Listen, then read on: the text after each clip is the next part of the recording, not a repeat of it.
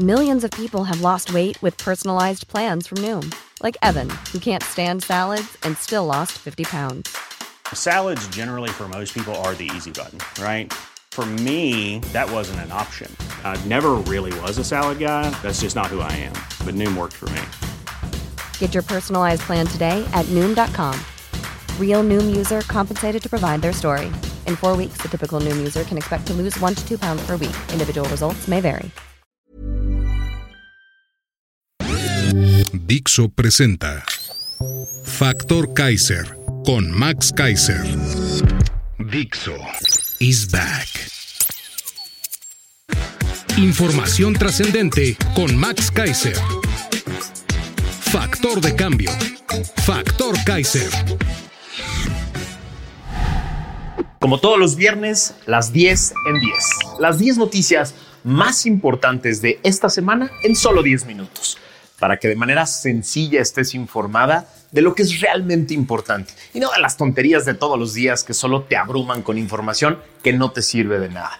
Hoy es viernes 24 de noviembre. Estamos metidos en plena precampaña y todo se mueve de diferentes maneras y más nos vale estar bien enterados y comprender realmente lo que está sucediendo. Por eso te pido que me ayudes a compartir esto por todos lados, que me ayudes a mandárselo a todas aquellas personas que crees que se pueden convertir como tú en factor de cambio. Acompáñame a ver las 10 de hoy. La 1. México no es Argentina. Apenas se conocieron los resultados electorales de Argentina el domingo pasado y las redes sociales se encendieron en México. La autoproclamada izquierda mexicana se tiró al suelo y vaticinó todo tipo de tragedias y pesadillas para Argentina. En cambio, quienes creen que el problema de Argentina es la izquierda, celebraron el triunfo de Milei como un momento histórico que marca el inicio de una nueva época para un país que lleva décadas en crisis económica, política y social. Ambos bandos discutieron por horas las bondades y pesadillas que se venían por este triunfo y trataron de buscar paralelismos absurdos entre Argentina y México. A ver, el año que entra se elige en México entre dos opciones políticas que nada tienen que ver con la supuesta lateralidad electoral. 2024, la elección en México no es entre las autoproclamadas izquierdas o derechas, sino entre la continuidad de un proyecto populista, corrupto, fracasado, que abusa del poder impunemente y una alternativa de cambio democrático que proponga el centro del debate a la ley, el respeto a la ley y las instituciones, que se base en la integridad y la capacidad de sus líderes, que sea transparente y rinda cuentas. La elección en México en 2024 no es entre izquierdas y derechas, sino entre más populismo corrupto y fracasado o una alternativa democrática que sí de resultados. La 2. La Guardia Nacional agarra más migrantes que delincuentes. Gracias a una nota de esta semana del periódico El Economista, nos enteramos de que con cifras del INEGI se muestra que en 2022 las tareas de la Guardia Nacional se centraron en la contención migratoria pues se experimentó un incremento de 432% de los rescates, detenciones, de personas en situación de movilidad, así les dicen. En cambio, las detenciones por delitos disminuyeron 60%. De acuerdo con el Censo Nacional de Seguridad Pública Federal, 2023 del INEGI, a lo largo del 2022, la Guardia Nacional informó sobre la detención de 177 mil migrantes, cifra que representa un aumento de 462% de los casos en comparación con 2021, cuando se tuvieron, detuvieron solo 31 mil personas. Así como un 2.075% más que lo reportado en 2020. Es decir, si sumamos las detenciones a migrantes en 2022, que son 177 mil, más la de presuntos delincuentes en ese mismo año, que son 2.800, nos da un total de 179.980. En porcentajes es brutal. El 98.5% de las detenciones que hizo la Guardia Nacional en 2022 fue de migrantes y solo 1.5% de delincuentes. Esa es la Guardia Nacional que te prometieron, una policía migratoria. Por eso ama Trump a López, porque convirtió a la Guardia Nacional en el muro migratorio que prometió, pagado por México, tal como lo prometió. La 3. Nueva improvisación y no resuelven el desabasto inhumano de medicinas. Gracias a una nota del periódico Reforma de esta semana, nos enteramos de que el gobierno sigue improvisando para tratar de resolver el inhumano desabasto de medicinas que ellos provocaron. Las compras consolidadas de medicamentos y material de curación tendrán una cuarta encargada en lo que va de esta administración. Ahora es la Secretaría de Salud. Esto aunque el desabasto continúa. La Cámara Nacional de la Industria Farmacéutica, la Canifarma, ha advertido que el desabasto en el sector es cercano al 27% todavía. No se ha logrado recuperar debido a todos los cambios en las dependencias a cargo de las compras de medicamentos. Cinco años de improvisaciones, fracasos, soberbia, corrupción y necedades que han tenido que pagar con su salud y con su vida miles de personas. Este es el gobierno inhumano que se dice de izquierda, a pesar de haber abandonado a quienes más lo necesitan. La 4. López y Claudia ruegan que ya te olvides de Acapulco. Esta semana López y Claudia hicieron un par de brutales confesiones sobre Acapulco.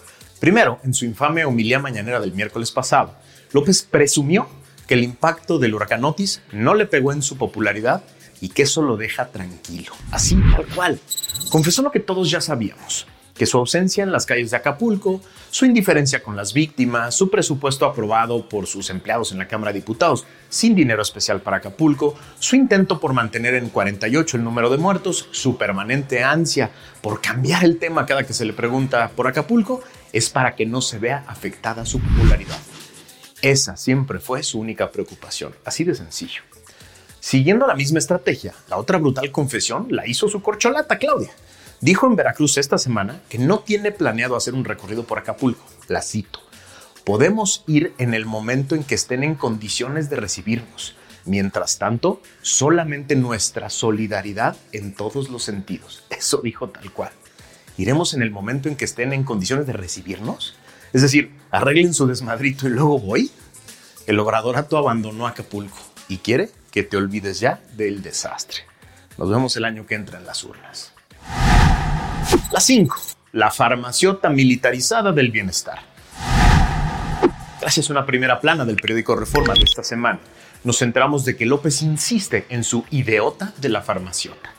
En lo que podría ser el último intento del obradorato para resolver el inhumano desabasto de medicinas que él provocó, López le apuesta de nuevo al ejército y a un esquema que ya falló en un intento anterior. Anunció que la megafarmacia que busca, según él, garantizar la existencia de todo tipo de medicamentos para el sector público, estará bajo el control de Birmex, que dirige el general Jens Pedro Loma. Conforme el proyecto de operación enviado por Birmex a la Secretaría de Hacienda, esto nos costará solo 3.500 millones de pesos. A ver, es muy fácil de explicar la intención verdadera de López. Quiere fotos electoreras en un gran almacén con muchas medicinas, cortando un listón y diciendo, ya resolví el problema del desabasto, ya no me estoy chingando. Miren, aquí están las medicinas. Un show multimillonario que seguirá dejando a los mexicanos más necesitados que sufran en hospitales el agravamiento de su salud porque no hay medicinas. Porque el problema nunca fue comprar un chingo de medicinas y tenerlas en un almacén. El problema siempre ha sido la logística de un complejísimo sistema de adquisiciones que tienen que llegar a tiempo, de las medicinas necesarias y luego la aún más compleja estrategia de distribución a lo largo del gigantesco sistema de salud pública de un enorme país. Comprar muchas medicinas y tenerlas en un gran almacén solo ataja el problema de imagen pública sobre el desabasto de medicinas que él mismo provocó. La farmacéutica es una idiota, muy idiota, que solo busca que los mexicanos den la vuelta a la inhumana y trágica escasez de medicamentos que ha costado miles de vidas en un sexenio en el que lo único que importa es cuidar el ego frágil de este señor. La 6. Miles de precandidatos, miles de cargos ocupados por políticos que quieren reelección. A ver, escoger a las candidatas y candidatos a la presidencia y a los gobiernos locales fue la tarea más sencilla para ambas coaliciones, porque ni en la presidencia ni en los gobiernos estatales se permite la reelección. Elegir 500 candidatos a diputados, 128 candidatos al Senado, más 1.700 candidatos a presidentes municipales y más de 1.000 candidatos a diputados locales es lo más difícil. Más de 3.500 candidaturas por coalición para puestos que hoy están ocupados y quienes los ocupan tienen derecho a reelegirse y obvio quieren reelegirse, necesitan el fuero. La gran mayoría de quienes hoy ocupan cargos legislativos federales o locales, así como presidencias municipales, por Morena, se quieren quedar y van a pelear por quedarse y buscar la reelección y el fuero. Así, el pastel de Morena se hace chiquito y lo define una sola persona. Por otro lado, los ciudadanos le exigimos al Frente Amplio que ahora sí se abran todos los caminos y procesos para que existan nuevos liderazgos, nuevas caras, nuevas propuestas. Exigimos que en las boletas estén las mejores mexicanas y mexicanos, convencidos de cambiar a México, mexicanas y mexicanos con capacidad y ética, con experiencia y nuevas ideas, convencidos de que cumplir con la ley y el mandato popular es la única manera democrática de ejercer el poder. Si quieren a los ciudadanos haciendo fuerza con los partidos, es su responsabilidad demostrar que son dignos de nuestra confianza. La 7. La broma cruel de la semana. Félix Salgado vigilará la reconstrucción de Acapulco. La broma cruel y miserable de esta semana, el senador Félix Salgado Macedonio fue nombrado para encabezar la comisión especial para vigilar la reconstrucción de Acapulco en el Senado, pese a que su hija es la gobernadora de Guerrero. A ver, es como encargarle a tu perro que cuide el refri abierto que acabas de llenar con el súper. El obradorato y su infinita capacidad de sorprendernos con nuevas ruindades cada día. ¿Qué carajos le debe López a Salgado Macedonio? Es pregunta en serio. La 8. El aparato de propaganda oficial promueve Ernestina Godoy. Claudia sabe que la no ratificación de su fiscal carnala en la CDMEX es un nuevo fracaso para ella directamente. Por eso ya mandó a todo su aparato de normalizadores en medios y organizaciones a vender a la señora Godoy como una buena fiscal. Personajes que tenían algún prestigio propio y otros que nunca lo tuvieron, promoviendo a la señora Godoy con mentiras sobre logros que no existen. Con datos duros, hablamos aquí en el episodio 124 que en su gestión al frente de la Fiscalía aumentó el rezago de expedientes 58% y la impunidad es del 99%, ya que solo logra resolver uno de cada 100 investigaciones abiertas. Una vergüenza la campaña de ratificación de esta señora. La 9. Ustedes reconstruyan sus casas, le dice López a los acapulqueños. López dijo este jueves a los habitantes de Acapulco y Coyuca de Benítez que su gobierno no participará en la reconstrucción de las 274 mil casas dañadas por el huracán Otis, sino que se hará mediante la autoconstrucción. Cito al señor López. Yo quiero decirle a todas las familias de Acapulco y Coyuca, necesitamos rehabilitar más de 250 mil viviendas y eso no lo podríamos hacer solos, con el gobierno o las empresas.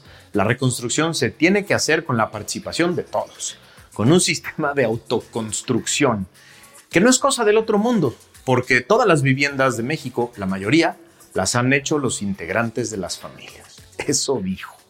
Cuando alguien les pida definir el concepto popular, rásquense con sus propias uñas, solo pónganles este ejemplo.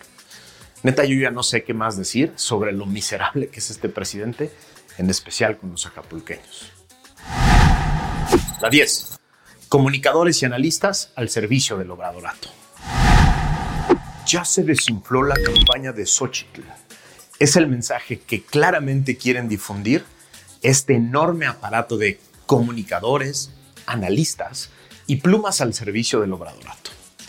No van a ninguno de los eventos llenos de personas y de mucho ánimo que se llenan sin acarreados, que se están dando por todo el país no la siguen ni la entrevistan, ni hablan de sus propuestas, ni de los miles de grupos de sociedad civil que están surgiendo por todo el país para apoyarla. Solo dicen que no levanta, así nomás, basados en encuestas que claramente están pagadas por el gobierno. Obvio, sin referirse a la aburridísima y multimillonaria campaña de Claudia, que solo repite como merolico las mentiras de su jefe y que solo lo llena eventos con acarreados pagados. Sobre eso, nada dicen. Esto es lo que se esperaba. Para eso están, de eso cobran, de eso comen. No me sorprende. Mi trabajo y mi compromiso es contigo, la ciudadanía y el ciudadano de a pie, que no se dedica a la política. A ti te quiero pedir que no te dejes robar la esperanza, no te dejes manipular, no te dejes engañar. Esta será una campaña brutal, salvaje, llena de dinero y mensajes muy confusos. Quienes hoy están en el poder van a hacer absolutamente todo lo que esté en sus manos para retenerlo. Lo único que te pido es que no les ayudes, a difundir sus mensajes de desesperanza y desaliento. Construye tu propio criterio, informándote por tu cuenta y decidiendo por ti mismo qué es lo que quieres para ti y para tu familia. Son solo dos opciones, continuidad del fracaso o la construcción de una alternativa. Así de sencillo. Hay un aparato enorme, gigantesco, multimillonario, tratando de desesperanzarte y desanimarte y diciéndote que la continuidad es absolutamente inevitable. Tú puedes decirles a esas personas que no estás de acuerdo, que tú quieres tener tu propio criterio y tu voto lo vas a decidir tú. Esa es la idea. De eso se trata este programa. De eso se trata Factor Kaiser. De hablar con la verdad, de decirte las cosas de frente, para que tú generes tu propio criterio, para que tú decidas, para que tú convenzas a otros de aquello que es tu convicción. No te dejes engañar, no te dejes desesperanzar, no te dejes manipular. De eso se trata esto. Gracias por haberme acompañado esta semana. Te pido que me ayudes a compartir los programas de esta semana por todos lados, porque hay muchas más personas que sé que quieren ser factor de cambio, pero no saben cómo. Aquí hay algunas recetas. Ayúdame a compartirlas y a que este esfuerzo, esta comunidad de mexicanas y mexicanos que quieren ser factor de cambio siga creciendo.